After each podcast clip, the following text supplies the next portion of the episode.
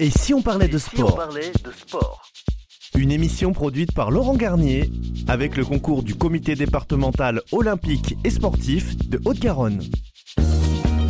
Bonjour à toutes et bonjour à tous, très heureuse de vous accueillir dans notre émission Et si on parlait de sport avec à mes côtés Pauline Gaston Conduite et Laurent Garnier. Bonjour à tous les deux. Cette semaine, nous allons parler de handball avec nos invités Bertie Roy, vice-président, et Christelle Ravassojari, conseillère technique fédérale, tous deux au comité départemental de handball. Et on va également parler de moto avec Stéphane Legrand, président de la communication de la Ligue Moto Cyclisme Occitanie, accompagné de Kylian Paul, pilote motocross, récent vainqueur de la Coupe de France des régions avec la team Occitanie. Bonjour à tous. Bonjour. Bonjour à tous. Bonjour. Bonjour. La chronique spéciale Coupe du Monde de rugby, nous accueillons un habitué de l'émission Romain Blatt, directeur technique de la Ligue Occitanie, et également la chronique sport et communication avec notre cher Laurent Garnier. Au sommaire de cette émission, nous irons à la rencontre euh, du handball, l'un des sports collectifs les plus populaires en France, avec euh, près de 500 000 licenciés. Il se pratique à différents niveaux, que ce soit des écoles, au club amateur, en passant par les compétitions régionales et nationales. À quelques mois des Jeux Olympiques à Paris, l'équipe de France devra défendre son titre. En deuxième mi-temps, euh, mettez vos casques, enfilez vos gants, c'est l'heure de la moto avec les exploits des pilotes de MotoGP et de motocross. Accrochez-vous, ça va faire du bruit. Mais avant le coup d'envoi, place à l'avant-match et aux principaux résultats sportifs de la semaine. Et si on parlait de sport avant match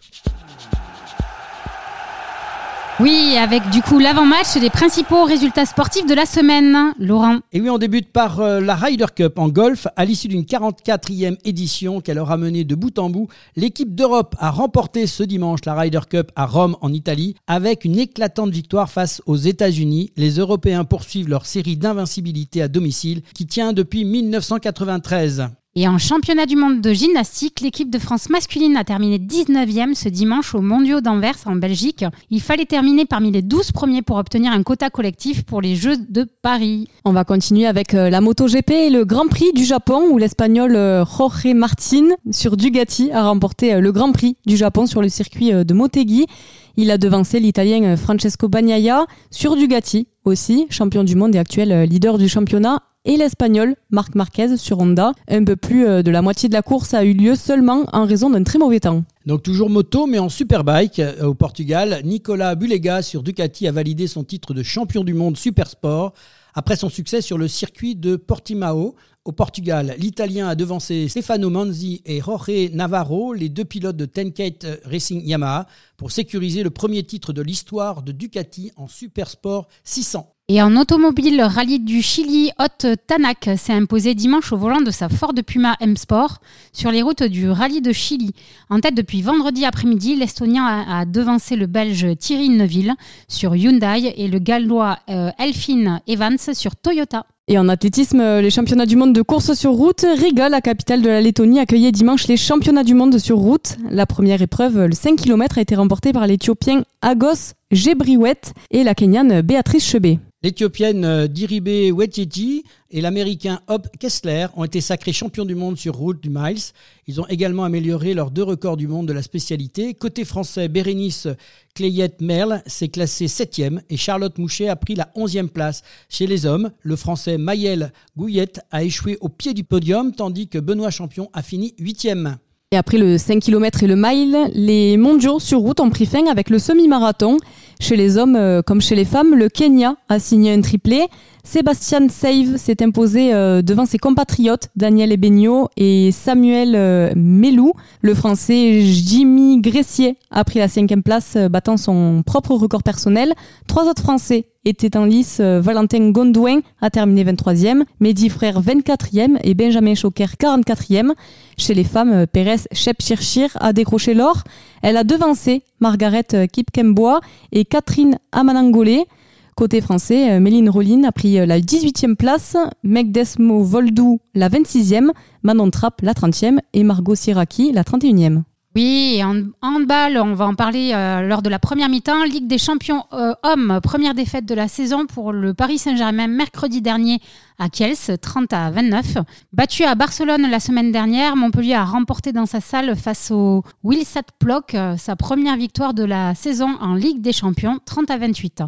Et en Ligue des champions femmes, les Brestoises ont concédé un nouveau revers frustrant samedi chez les Allemandes de Bittigem. 34 à 30. Après deux défaites européennes de rang, Metz a renoué avec la victoire contre les Polonaises de Lubin, 42 à 26. En football, Ligue 1, l'entraîneur de Toulouse, Karl Martinez-Noël, a apprécié la victoire probante de son équipe contre Metz 3 à 0. Grâce à un doublé d'Adam et un pénalty de Savanier, Montpellier s'est relancé de son côté en s'imposant largement à Lorient 3 à 0. Et chez les dames, en D1 Arkema, les Lyonnaises se sont imposées 1 à 0 grâce à un but d'Eugénie Le Sommer dans le choc de la deuxième journée de la D1 Arkema face au Paris Saint-Germain. Et en hippisme, on en parlé la semaine dernière euh, lors du prix de l'Arc de Triomphe à Paris-Longchamp. C'est le cheval Ace Impact qui a remporté à Longchamp la plus grande course de galop au monde, le prix de l'Arc de Triomphe.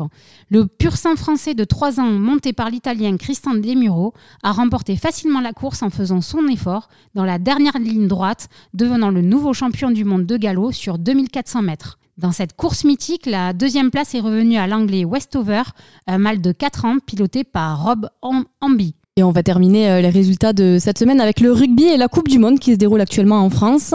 Le 15 de France euh, était au repos ce week-end avant d'affronter l'Italie vendredi prochain. En ce qui concerne les résultats de cette semaine, mercredi 27 septembre, l'Uruguay a battu la Namibie 36 à 26. Jeudi 28 septembre, euh, le Japon s'est imposé face au Samoa 28 à 22.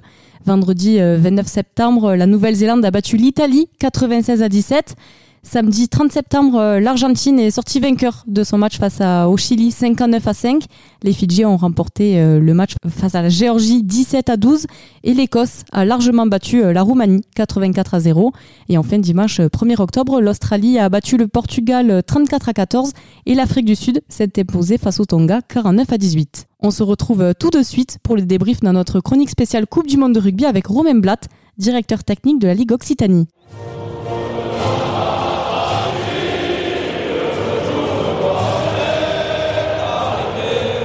Chronique spéciale Coupe du Monde de rugby.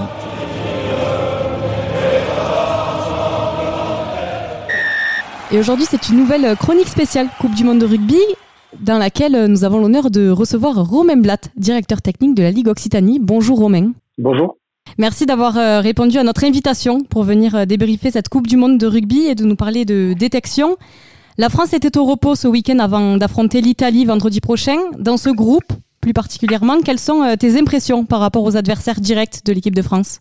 Ben, il y avait plusieurs matchs qui nous concernaient indirectement. Le, premier, c'était un match euh, un peu d'outsider avec euh, l'Uruguay et la Namibie pour pour déterminer qui serait quelle serait l'équipe qui, terminerait à la dernière place. donc, il y avait un enjeu entre l'Uruguay et la Namibie.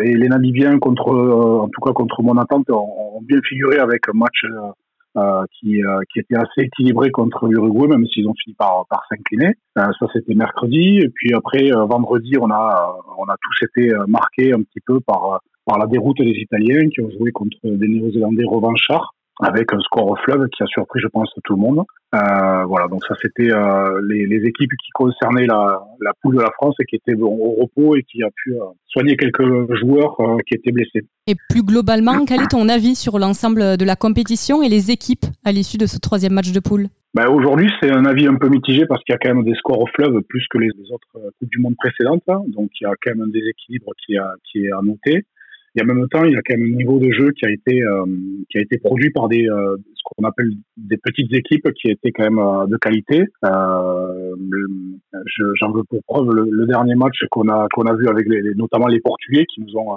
qui nous ont régalé contre les Australiens, même si ils ont fini par s'incliner, mais il y a voilà, il y a, eu, des petites équipes qui ont réussi à tirer leur épingle du jeu, à se mettre au niveau de la compétition, même si au départ, euh, sur le papier en tout cas, ils avaient des joueurs d'un niveau un peu plus faible que leurs adversaires, mais la qualité du jeu produit par certaines équipes était vraiment enthousiasmante. Alors, je, je crois que toi, tu as dû en profiter puisque c'est un peu ton domaine de prédilection. Euh, pour euh, détecter des joueurs dans tout ce que tu as pu regarder comme match. Euh, parle-nous un petit peu de cette mission et est-ce que tu as trouvé des révélations parmi tous ces, joueurs éventuellement qui pourraient nous aider? Alors, moi, la détection, elle concerne bien évidemment des joueurs plus jeunes, mais là où c'est intéressant pour moi, c'est de voir un peu l'évolution du jeu. vers quoi on doit tendre pour détecter les qualités physiques et, techniques des joueurs. Donc là-dessus, c'est important pour, pour moi de, de, toujours avoir une veille sur le haut niveau pour euh, pour pas être en retard et, et, anticiper un petit peu ce que sera le haut niveau dans quelques années, le, le jour où les joueurs qu'on a entre nos mains en détection aujourd'hui arriveront au plus haut niveau. Alors concrètement, comment se passe ton job en fait? Euh, tu, tu, regardes beaucoup de matchs, tu, tu te déplaces. quelle est finalement la, la, la, méthode de travail pour détecter des talents ou des, des nouveaux joueurs? Alors l'idée, c'est euh, la, mise en place des conseillers techniques de club a permis de, de faire un maillage du territoire, euh, notamment en Occitanie, très euh, très efficace. Donc la premier, le premier des critères, c'est la première des, des, des, détections, ce sont mes, mes collègues conseillers techniques de club qui la font. je, on supervise aussi des matchs, bien sûr, de, de l'élite jeune ou des rassemblements de, de sélection départementale où déjà il y a déjà de la détection qui a été faite. Donc nous, on se concentre sur euh, déjà des joueurs qui ont été déjà choisis parmi les meilleurs d'un terroir ou d'un département. Et après, derrière, on les réunit euh, lors de chaque vacances scolaires sur l'année des moins de 15 ans, l'année où ils ont 14-15 ans, la première année en cadet. Chez les garçons comme chez les filles, c'est la même chose. On les réunit pour des stages à chaque vacances scolaires pour euh, ben, les connaître mieux, les évaluer encore mieux, leur faire passer des tests physiques, des évaluations linguistiques. Et l'objectif à la fin, c'est de, proposer aux meilleurs éléments d'intégrer les académies pour l'espoir. Alors, ils intègrent les académies pour le sport. Comment, comment ça se passe? Donc on a toute, toute une année d'évaluation. Donc bien sûr il y a des matchs, euh, on va on va suivre les matchs. On a aussi ces, ces, centres de suivi moins de 15 ans, hein, donc qui sont les stages dont je parlais tout à l'heure. Et euh, donc on les évalue sur la longueur. On échange aussi avec les clubs, avec leurs entraîneurs de clubs. On étudie aussi bien sûr le dossier euh, le dossier scolaire euh, parce que quand on est un joueur ou une joueuse d'une académie pour les sports, on a l'ambition de, réussir ce qu'on appelle le double projet, c'est-à-dire la réussite scolaire et la performance sportive. Donc les deux vont de pair et pendant toute, une saison, on les suit, on travaille avec eux ce, double projet-là et, euh, après on les, on les invite sur la fin de saison à une journée euh, finale qui s'appelle le concours d'entrée et qui permet euh, sur cette échéance très précise où euh, certains joueurs, euh, où les joueurs et joueuses peuvent avoir un peu de pression. On les évalue sur ces matchs-là, des positions euh, intenses et fortes, et en même temps, on recoupe avec toutes les évaluations qu'on a pu faire tout au long de l'année. Et à la fin, on, propose à ces, meilleurs éléments d'intégrer les académies pour les en Occitanie. Bah écoute, merci pour ces détails, ton analyse de la Coupe du Monde. Je pense que cette Coupe du Monde va te donner un petit coup de boost aussi, peut-être pour repérer encore de, nouveaux talents. Merci pour ton éclairage sur la détection de joueurs et de talents. Je te souhaite une bonne continuation, une bonne Coupe du Monde, et puis on se revoit très vite bientôt, euh, Romain. Très bien, merci beaucoup. Et maintenant, place à la première mi-temps de cette émission. Et si on parlait de sport avec nos invités Bertie Roy, vice-président, et Christelle Ravassou-Jarry. Et si on parlait de sport Première mi-temps. Et retour dans l'émission Et si on parlait de sport avec nos invités Bertie Roy, vice-président, et Christelle Ravassojari, conseillère technique fédérale, tous deux au comité départemental de handball de Haute-Garonne. Euh, donc euh, pour introduire un petit peu, l'équipe de France féminine de handball, c'est la première sélection euh, féminine française de sport collectif championne olympique. Elle débutera en fin d'année le mondial du 29 novembre au 17 décembre 2023 entre la Norvège, le Danemark et la Suède. Euh, pour rappel ou pour info, c'est trois fois championne olympique, six fois championne du monde et trois fois championne d'Europe. Donc il s'agit de la sélection de handball la plus titrée de tous les temps. Euh, l'équipe de France masculine, elle débutera l'année olympique avec l'Euro 2024 qui sera organisée en Allemagne où les Bleus disputeront le premier match à Düsseldorf face à la Macédoine du Nord le 10 janvier. Donc avec de tels résultats, que peut-on espérer pour les prochains grands rendez-vous sportifs de nos équipes de France? La médaille. Une seule? ah non, non, non, les trois qui arrivent. Championnat du monde, championnat d'Europe et surtout euh, l'Olympique. Oui, mais on peut toujours bah, espérer, c'est effectivement, c'est les médailles, c'est confirmer le titre. On avait fait un doublé après euh, Pékin et après Londres. On avait réussi à en faire deux de suite. Là, on n'y est pas encore arrivé, mais bon, ça serait bien qu'on fasse effectivement le doublé et qu'on reste euh, en haut, ce qui est toujours le plus dur. Monter, c'est une chose, rester, c'est difficile. Donc on attend ces prochains événements avec grande impatience. Mais avant, samedi 4 novembre, le Palais des Sports André Brouat de Toulouse accueille l'équipe de France masculine pour leur premier match de préparation de la, saison. quelques petits mots du coup sur cet événement toulousain? Ah ben, comme, euh, comme, comme toujours, ils viennent à Toulouse parce qu'on a un bon public. L'an dernier, on avait fait accueillir en fille euh, la France contre la Croatie. Ça avait été la fête euh, au niveau du féminin. Et donc, effectivement, il y a un public handballeur en plus du, du, public rugby à Toulouse. Profiter de l'occasion et la Fédé s'est pas trompée en venant sur Toulouse pour préparer ce, ce match-là. Alors, ça sera un match contre qui du coup? Roumanie. Roumanie, France-Roumanie. France-Roumanie. Euh, on vient du coup de voir le haut niveau et ses bons résultats avec 341 euh, 000 licenciés euh, pour 36,7% de féminines. Le handball est classé septième place des fédérations. Donc le handball avait par le passé une place privilégiée au sein de l'école. Qu'en est-il aujourd'hui? Et bah, Christelle, est-ce que tu peux nous présenter le handball et ses nouvelles variantes? Alors, le handball, donc c'est vrai qu'on est un peu moins présent au niveau euh, scolaire, mais euh, qui est plus dû, je pense, au nombre d'élèves par classe. Car effectivement, euh, quand on arrive avec des classes à 35 élèves et, et que le handball, ils en font jouer que deux fois 7, donc sur le terrain, il faut occuper les autres. Donc la fédération qui, a, réfléchi énormément à, cette problématique, hein, avec les conseillers techniques et les agents de développement qui se retrouvent dans tous les départements, on, donc on a réfléchi sur des nouvelles formes de pratique. Et donc le, le hand 4, le H4 qu'ils appellent, en fait, euh, a été euh, mis en place. Donc euh, qui ce, ce, H4, donc en fait c'est 4 sur le terrain. Ça se joue donc sur la largeur du terrain ou des fois la longueur, tout dépend après du nombre d'élèves ou ce qu'on a envie de faire de ce qu'on a envie surtout de travailler. Et euh, du coup, on peut mettre euh, donc euh, pour les collèges, c'est c'est une pratique qui est de plus en plus intéressante et qui ils font appel à nous puisqu'on met en place des formations auprès des profs de PS avec en partenariat avec l'UNSS. tout simplement parce qu'on peut faire jouer quand même beaucoup plus d'élèves et on peut les faire jouer aussi au niveau du en fonction de leur niveau. Car la problématique, c'est euh, des fois les profs de, PS nous confiaient que c'était difficile de faire, euh, de noter des élèves quand il y avait des joueurs de handball ou des joueurs ou des joueuses hein, de handball dans une équipe à côté de, de jeunes filles ou de jeunes euh, garçons qui n'avaient jamais pratiqué le handball, donc qui ne touchaient jamais la balle. Et du coup, ben, leur note, elle était compliquée. Donc voilà, donc cette, cette réflexion, donc elle a été mise en place donc, par, par des, des, des enseignants, hein, euh, vraiment, plus nous, euh, puisque c'est nous, nous sommes plus sur le terrain. Et du coup, euh, voilà, c'est ce qui a été mis en place, le H4, et qui continue à se développer. alors, aussi en primaire, en dernière année sur les cycles 3, aussi on commence à mettre du H4. On n'a plus la vieille ASS de l'époque. Ah non, c'est l'AS. Alors en collège, c'est l'AS.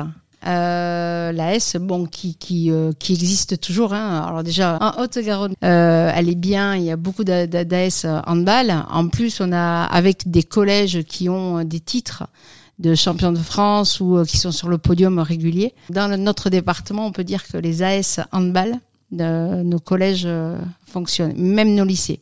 Alors, qu'est-ce qu'il y a d'autre comme euh, particularité au niveau de, handball, à part l'école de, handball, bah, handball, pardon. ouais, je, je, je, travaille. Mais et comment, comment, qu'est-ce qu'il y a d'autre comme euh, discipline en fait associée au handball? Parce qu'il y a le handball en lui-même, puis derrière il y a tout un tas de développements en ce moment. On a le beach handball, on a des choses comme ça. Est-ce que vous pouvez nous parler un peu de tout ça, l'un ou l'autre? Oui, mais il y a, on va parler, on va commencer par le handfit qui se développe beaucoup. Alors le handfit, c'est une particularité du hand parce qu'on ne peut pas le pratiquer en salle euh, en salle de sport classique, parce que effectivement c'est quelque chose qui est déposé, qui doit être encadré par, euh, par un spécialiste. Alors justement, qu'est-ce que le handfit? Alors le handfit, c'est ouvert à, bah, toutes les bonnes volontés, c'est ouvert aussi à des gens qui peuvent avoir un handicap. Donc effectivement, c'est une, une, activité très ludique autour, autour du handball, avec euh, des ballons complètement euh, disproportionnés, qui sont gros, qui sont énormes. Non, c'est vraiment sur l'aspect convivial, sur, sur l'aspect un petit peu défoulement physique. C'est pas, on pratique pas du handball comme on le pratique à 7. Genre, c'est du crossfit de handball? Non, parce que c'est c'est vraiment quelque chose qui a été, qui a été déposé, qui a, qui a été effectivement euh, réfléchi. Où voilà, on a une appréhension, on a de la relation à, à 2, à 3, à 4. Voilà, on se sert de certains gestes par rapport au handball, mais on n'est pas du tout là-dedans. Quoi. C'est pas, euh, en fonction des personnes, on peut avoir des groupes dynamiques, moins dynamiques. Enfin, c'est, c'est vraiment de. C'est pas les mêmes règles alors? Non, c'est pas du tout les mêmes règles. c'est pour ça qu'on est très différencié des salles à ce niveau-là et qu'on pratique autre chose. Ça commence effectivement à se mettre en place. Euh, notamment chez les quadras, les gens qui veulent faire vraiment du loisir et du loisir détente où on travaille toutes les parties du corps. Le ballon, du coup, il est gros, mais il est moins dur alors. Ça fait moins mal. Complètement. Il n'y a pas de gardien. Et il n'y a pas de gardien non plus. Ok. Non, non, non. Donc le principe de ça, c'est quoi? C'est euh, du fitness ouais. en balistique. Voilà. Merci. Voilà. Super. si on peut dire ah, ça. C'est normal, c'est la concert technique. oui, mais voilà, c'est euh, en fait justement le but, c'est aussi de donner envie à d'autres personnes. C'est euh, comme tu dis, pratiquer et découvrir un autre, une autre forme de handball.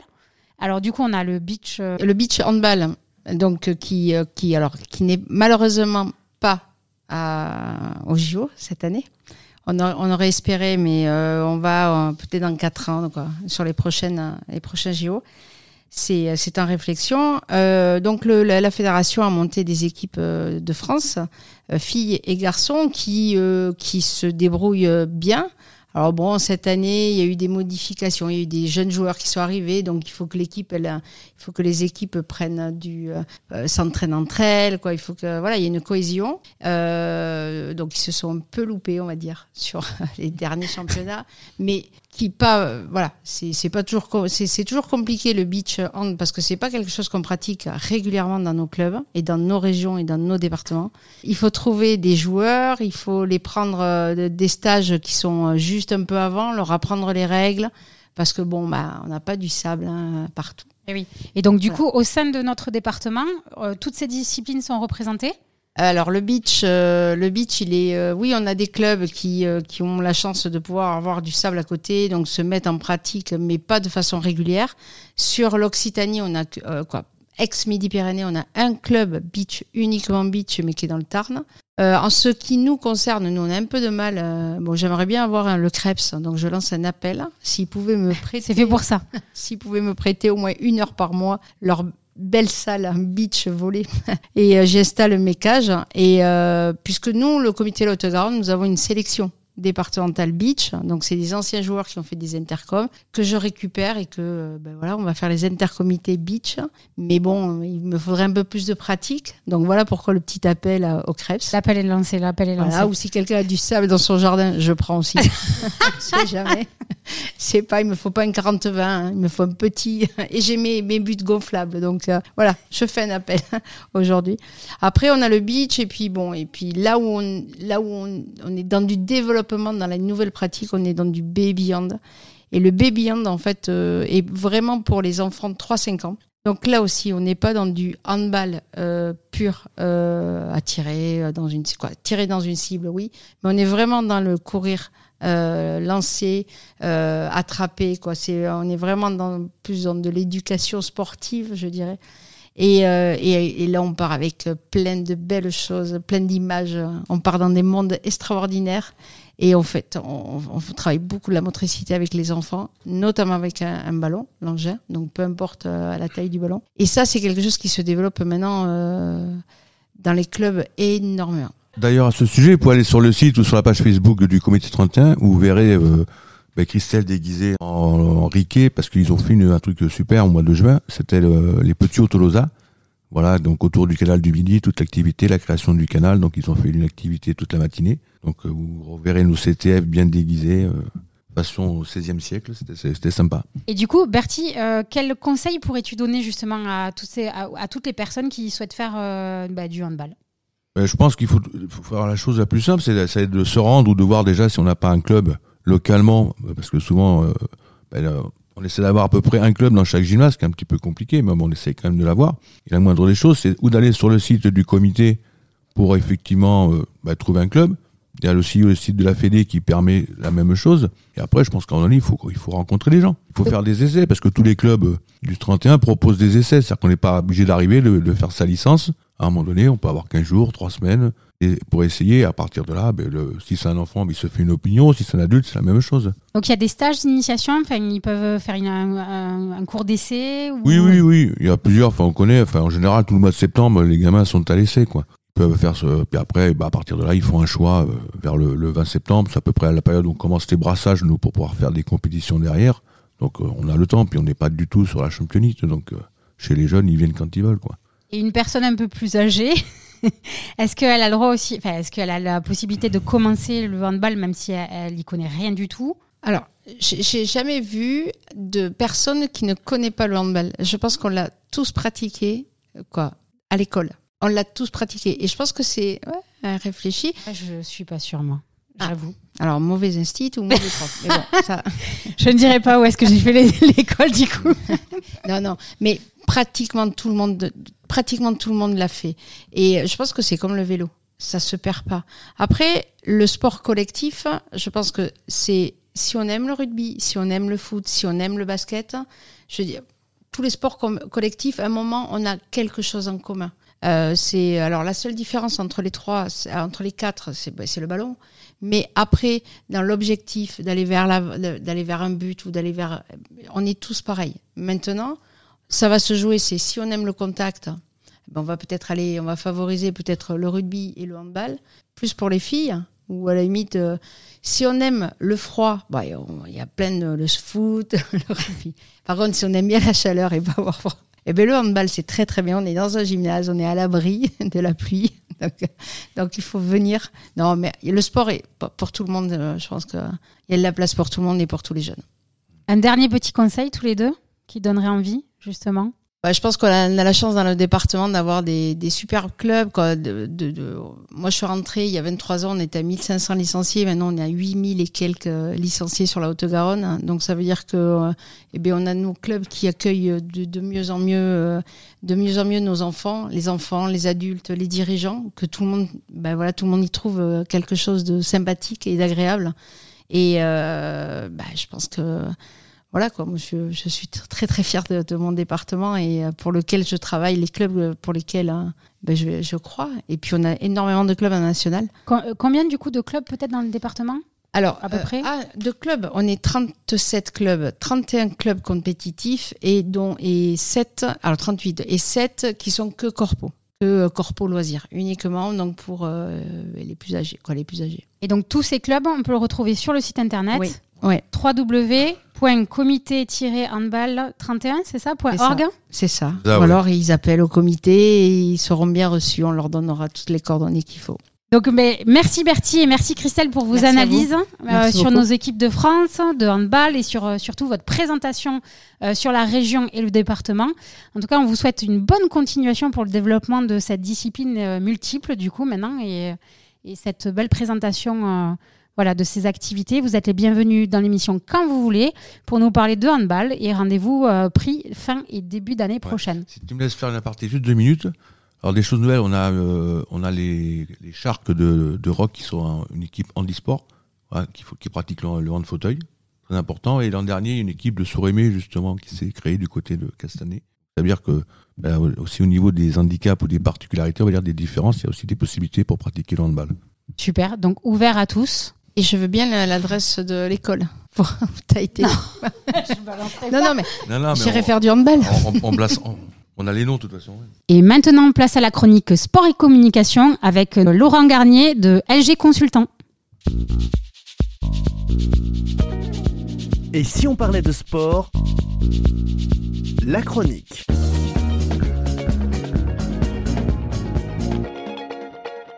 Et on se retrouve dans la chronique Sport et Communication avec Laurent Garnier. Bonjour Laurent. Bonjour Audrey. Donc accessoirement, tu es quand même le producteur de cette émission Et si on parlait de sport et tu as également surtout ta boîte de consulting LG Consultant.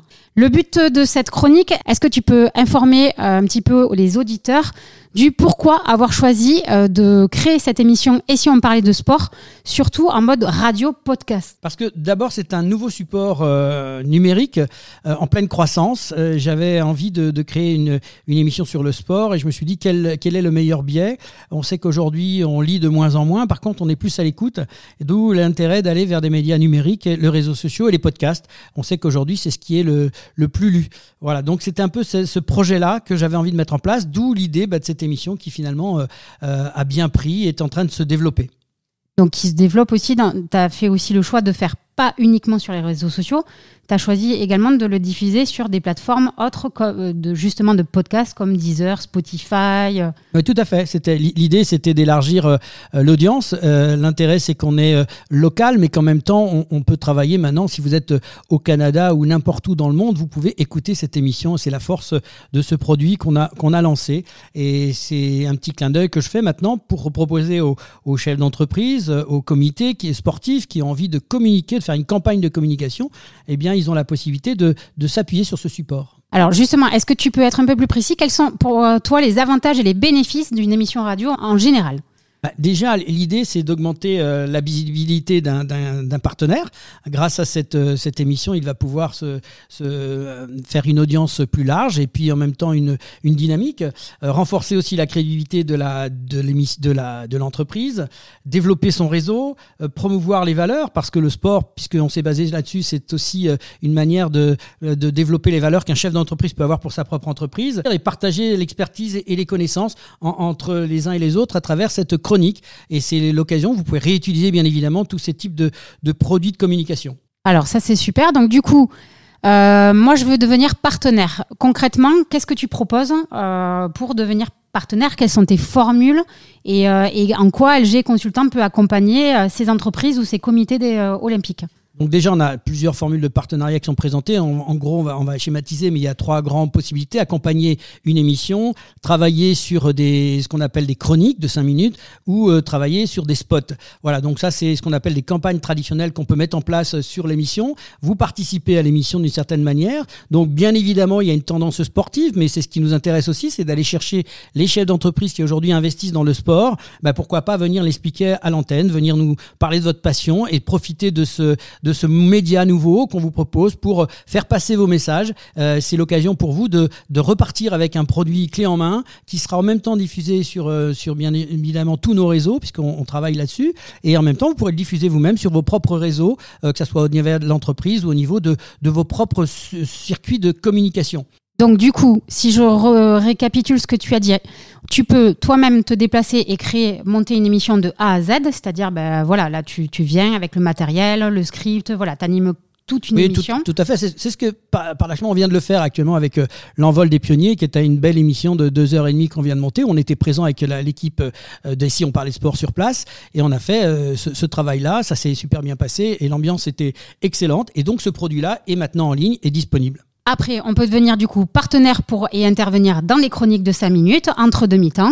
Voilà, donc un partenaire, vous venez, vous vous exprimez, on vous interroge, ce produit-là est à vous, vous appartient, bien évidemment, on vous, on vous le diffuse et vous pouvez le faire de votre côté. Voilà, c'est un produit clé en main que, vous faites en venant euh, avec nous. Et après, le dernier, euh, la dernière offre, c'est sur des spots euh, voilà, traditionnels. C'est ça, des, spots de 30 secondes qui passent à la mi-temps, en début d'émission ou en fin d'émission. De, de, fin d'émission. L'idée, c'est qu'on reste aussi dans la logique sportive avec des spots qui sont euh, qui, qui, touchent un peu le, sport euh, du bout des doigts. Ben, merci beaucoup Laurent. Donc, si vous êtes intéressé pour justement ben, soit animer des émissions radio, soit passer dans des chroniques, soit créer des spots publicitaires, donc contactez Laurent. Voilà, c'est venez nous voir, c'est lg-consultant.fr. Venez nous rencontrer. Vous pouvez aller sur le site et directement vous aurez toutes mes coordonnées. Et ton 06 06 50 34 34 05. Voilà, donc euh, n'hésitez pas à contacter Laurent et il se fera un plaisir de vous accompagner dans tous vos projets de visibilité. Donc vous l'aurez bien compris, des visibilités sur tous euh, ces réseaux sociaux et canaux à forte valeur ajoutée et à forte audience. Merci beaucoup Laurent. Merci, ça permet aussi à cette belle émission de continuer d'exister. C'est la mi-temps, retour au vestiaire et on se retrouve dans quelques instants avec Stéphane Legrand et Kylian Paul pour parler moto. Et si on parlait de sport? Mi-temps.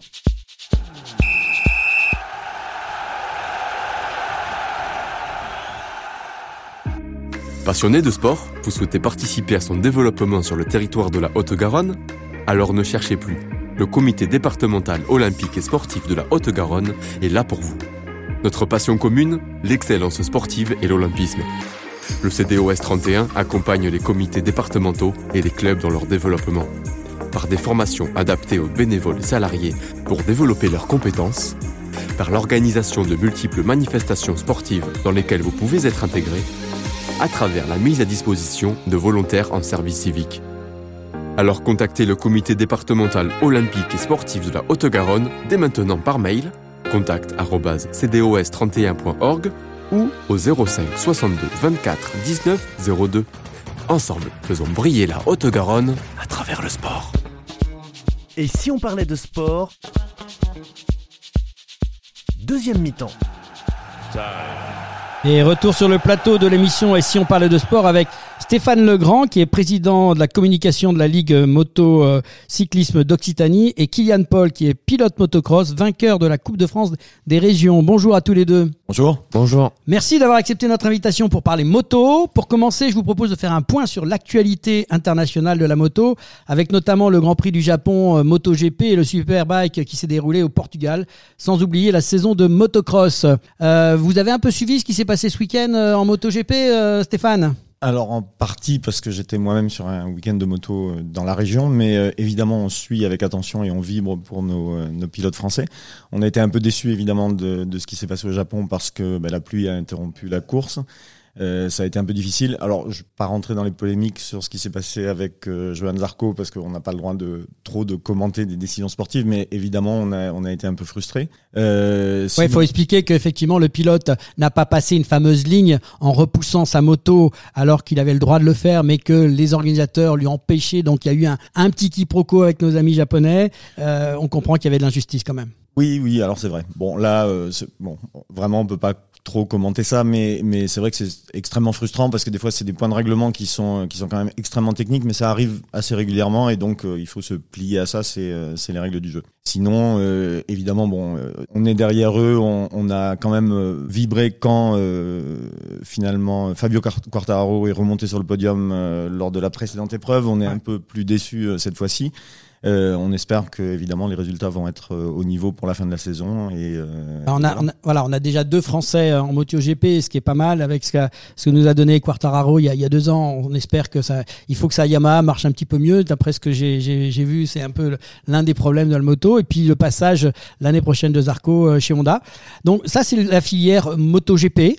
Euh, donc c'est ce qu'on appelle le must en, termes de moto et de, de, public, de grand public. Et puis on a aussi ce qu'on appelle le superbike. Petite différence entre les deux. Est-ce que tu peux nous expliquer la différence entre ces deux styles de compétition? Oui, alors le, le MotoGP, c'est euh, c'est ce qu'on appelle la catégorie Rennes, qui est euh, où, vraiment euh, on a, enfin les, les, les, constructeurs mettent tout ce qu'ils ont dans cette catégorie, et donc il y a c'est des motos qu'on appelle d'usine, euh, qui sont donc totalement inaccessibles au grand public en général, et il n'y a pas de limite de budget, donc c'est effectivement très très cher. Et alors que le Superbike, c'est ouvert à plutôt des motos qu'on appelle stock et qui sont des motos qui sont plus accessibles au grand public. Euh, là aussi, avec plusieurs cylindres possibles, il y a des limites de budget. On n'est pas du tout sur les mêmes budgets globalement. Et le MotoGP est par contre la, catégorie la plus euh, médiatisée, le championnat le plus médiatisé, et c'est celui qui est euh, qui est le plus suivi le plus suivi au monde évidemment. Alors on a la MotoGP, le Superbike, et bien évidemment on a d'autres d'autres spécialités en moto, entre autres le motocross. Euh, et avec nous, on a, on a Kylian. Alors Kylian, il est euh, vainqueur euh, de la Coupe de France de motocross de Occitanie, donc et de Coupe de France, pardon, avec le team Occitanie. Est-ce que Kylian, tu peux nous raconter un peu ton aventure, comment ça s'est passé, la compétition, et comment on devient vainqueur de cette Coupe de France? Ouais, ben en fait, nous, le sport, donc le motocross, c'est un sport individuel. Et là, le temps de week-end, en fait, on est cette année, on a été 15 pilotes sélectionnés dans la région Occitanie. Donc euh, trois par catégorie du plus petit au, au plus grand. Et euh, donc là, ce sont les entraîneurs qui font une sélection des pilotes euh, durant toute l'année. Quand tu dis du, plus petit au plus grand, tu parles en termes d'âge? Ouais.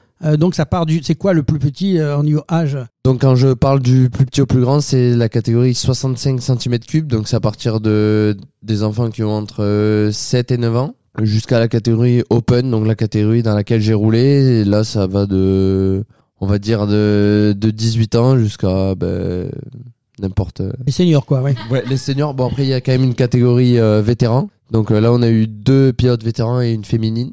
Donc ça regroupe vraiment quand même toutes les catégories euh, motocross le temps de le temps d'un week-end. Et on a eu l'occasion de de pouvoir s'entraîner sur le sur le circuit parce que cette année, le, la Coupe des Régions s'est déroulée en Occitanie du côté de Saint-Tibéry. Donc nous, on a eu un stage de préparation un mois avant l'épreuve.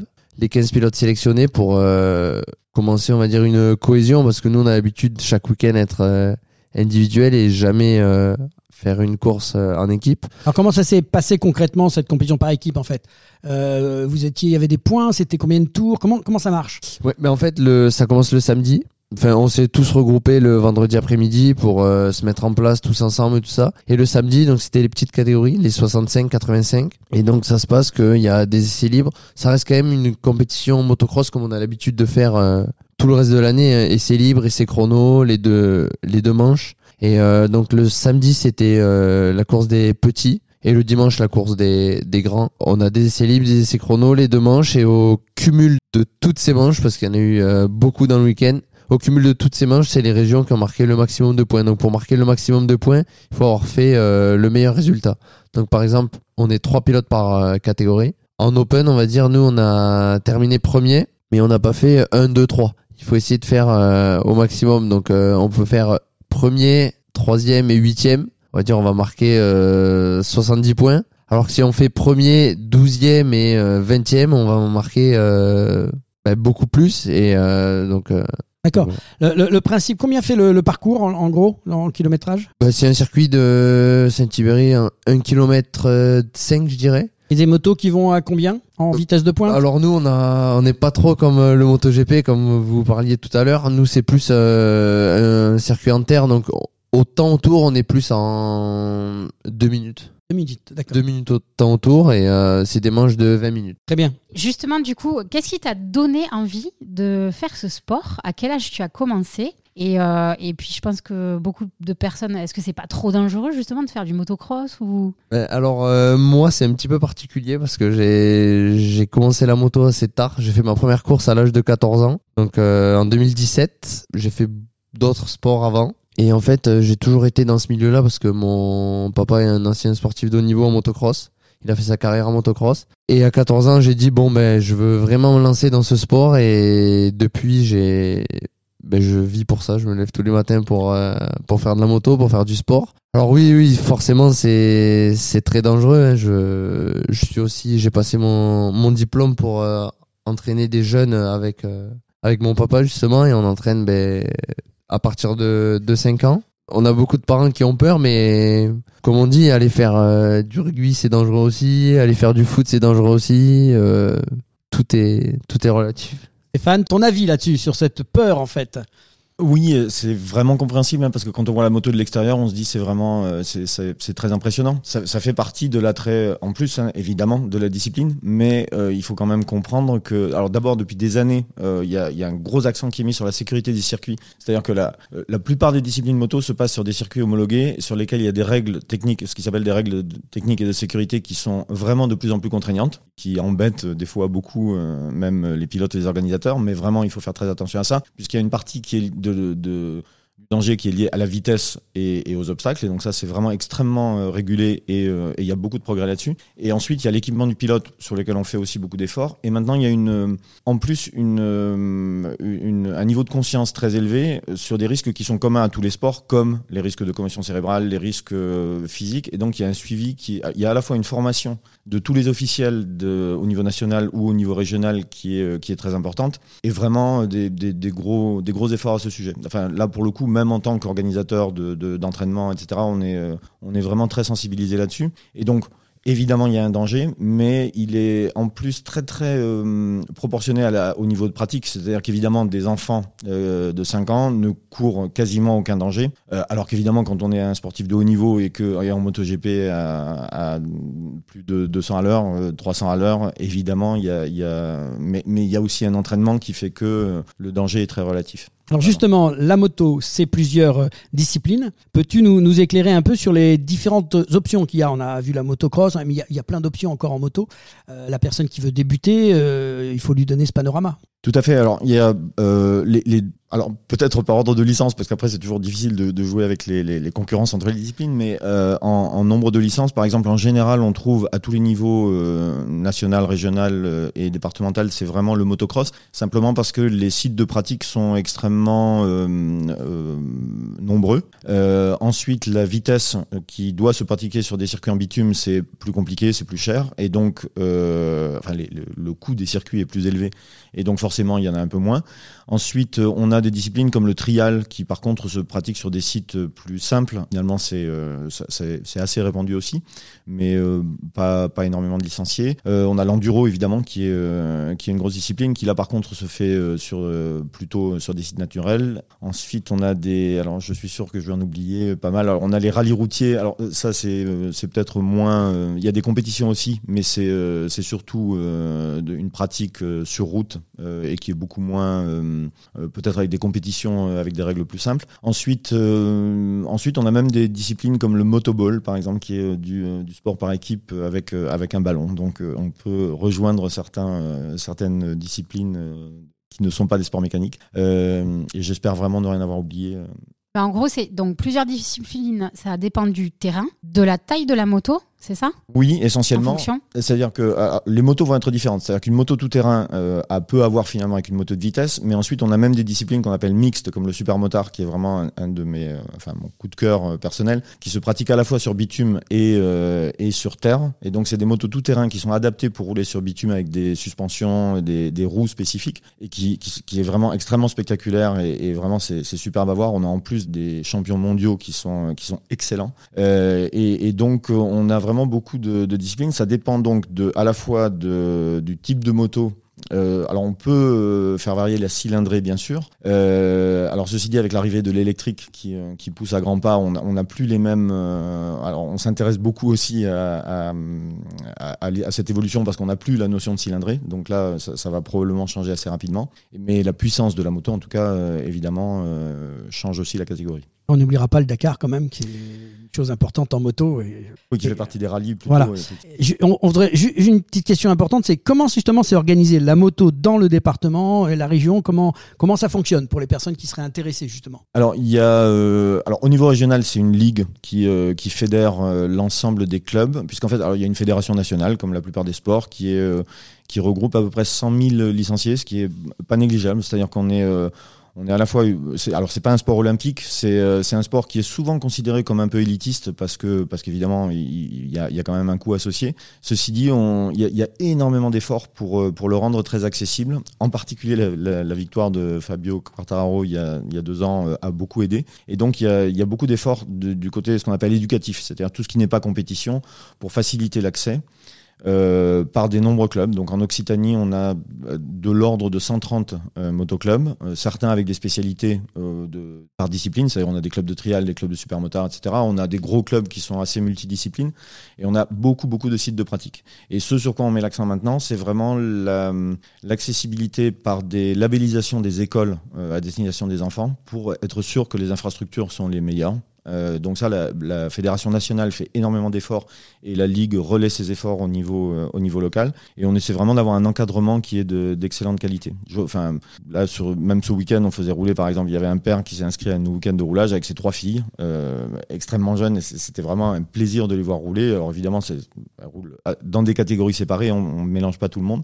Et, et elles se sont vraiment fait plaisir sur ce sur ce circuit. Justement, une question pour pour terminer cette interview, c'est quel conseils on peut donner à des personnes ou des parents, euh, que ce soit Kylian ou, Stéphane, euh, qui veulent pratiquer la moto eh ben, euh, alors d'abord vraiment contacter la ligue euh, parce que parce que c'est probablement un bon point d'entrée ou un motoclub proche euh, de chez eux. Mais alors, il faut pas s'arrêter peut-être à la discipline d'abord parce que suivant les motoclubs, ils, ils n'offriront peut-être pas exactement les, mêmes choses. Par contre, il y a vraiment beaucoup de d'écoles qui qui offrent des, des, formations intéressantes. Que j'allais dire, il y a il y a beaucoup de motoclubs, mais il y a aussi beaucoup d'écoles de pilotage dans les motoclubs avec des moniteurs diplômés qui encadre à partir de 5 ans pour euh, parce que c'est quand même la loi française c'est euh, un enfant doit pour être en sécurité peut faire la moto à partir de 5 ans en club et à partir de 6 ans en compétition.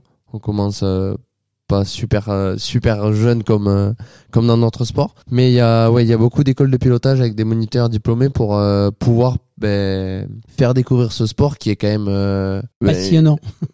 donc ben, ouais qui est assez passionnant mais qui est assez coûteux et qui est pas non plus on on pratique pas ce sport à l'école on pratique pas ce sport depuis tout petit ou quoi. Il faut il faut avoir quelqu'un de la famille ou quoi pour pour le faire découvrir et c'est ce que ben, la fédération ou la ligue essaye de essaye de montrer qu'on peut être euh, attiré par ce sport tout en essayant et alors, c'est vrai qu'il est considéré souvent comme euh, très familial et, et donc euh, assez peu accessible aux, aux personnes qui sont euh, qui sont à l'extérieur. Et vraiment, c'est là-dessus qu'il y a de, de, très gros efforts. Et je pense que ce que disait Kylian sur le, les, les écoles de pilotage, c'est super important. la fédération et la ligue mettent vraiment énormément de, enfin, s'investissent beaucoup pour qu'on ait des formateurs qui ont les bons diplômes et, euh, qui soient pour garantir vraiment euh, aux enfants la meilleure formation, la sécurité, etc. Et là, il y a, vraiment un très gros effort qui est fait là-dessus. Euh, Stéphane, donc si on veut vous retrouver, quels renseignements Où est-ce qu'on peut trouver les infos Il y a toutes les infos sur le site lmoc.fr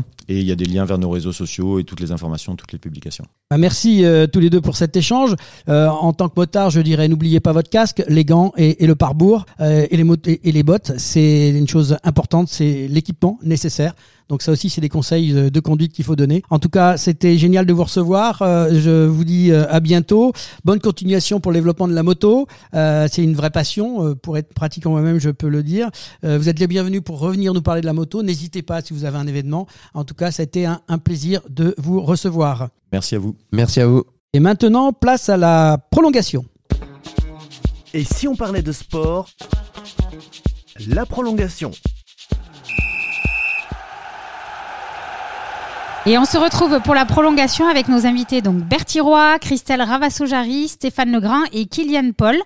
Est-ce que vous connaissez, euh, tous les quatre, euh, le principe de la prolongation? Pas du tout. Ok, alors en fait c'est très simple, c'est un quiz. Donc il y aura un quiz moto pour le handball et un quiz handball pour la moto. Donc je vais faire à tour de rôle euh, une question chacun, comme ça c'est un peu plus dynamique. Fonction des réponses. Stéphanie de Monaco, non, c'est pas ça. Elle est bonne celle-là. Non, c'est pas ça. Mais du coup, en fonction des réponses, je n'ai pas forcément la science et vous pouvez bien sûr compléter. Le handball pourra compléter ou euh, la moto pourra compléter. Ok? Donc on va commencer avec le handball. Attention, première question. Parmi ces quatre noms, lequel fut à l'origine un nom propre? Le bike, la bicyclette, la motocyclette ou le scooter? Propre à quel niveau? Eh ben, un nom propre. Tu sais, un nom propre. La motocyclette. Eh ben bravo, c'est ça. voilà, un nom propre. Question handball, du coup. Vous êtes prêts, Stéphane, Kylian? Combien y a-t-il de joueurs sur un terrain de handball? 5, 7 ou 9 7.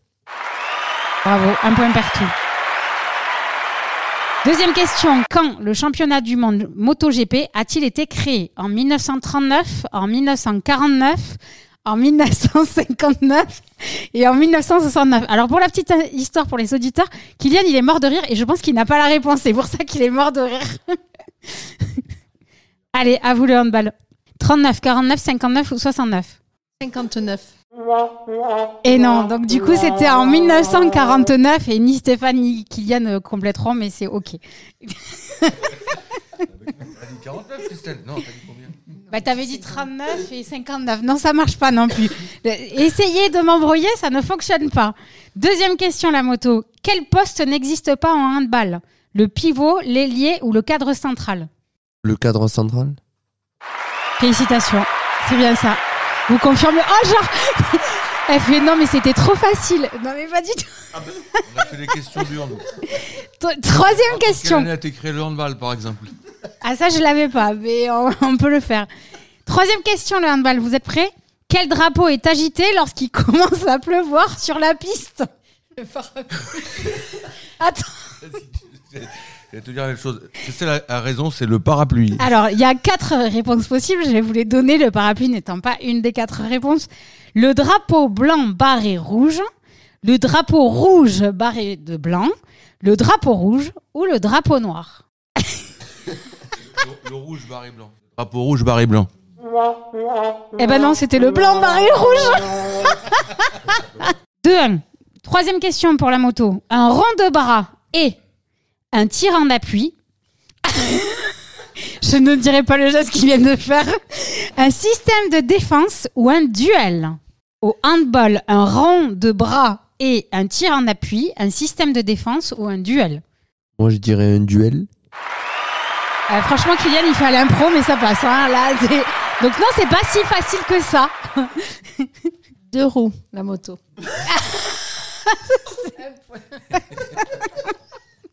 quatrième et dernière question, et ça c'est facile.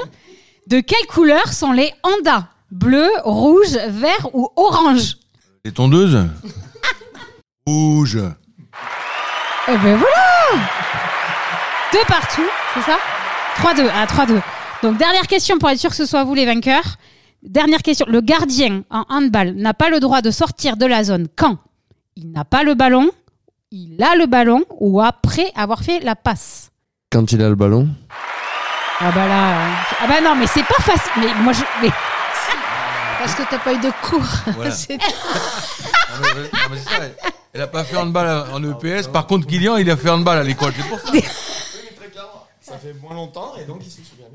Donc merci à tous les quatre euh, d'avoir joué le jeu et euh, vraiment euh, voilà c'était un, vrai quiz haut en couleur comme je les aime, très dynamique et très rigolo. Donc merci infiniment. Et on se retrouve dans quelques instants pour notre fin de match avec les grands rendez-vous de la semaine prochaine à ne pas manquer.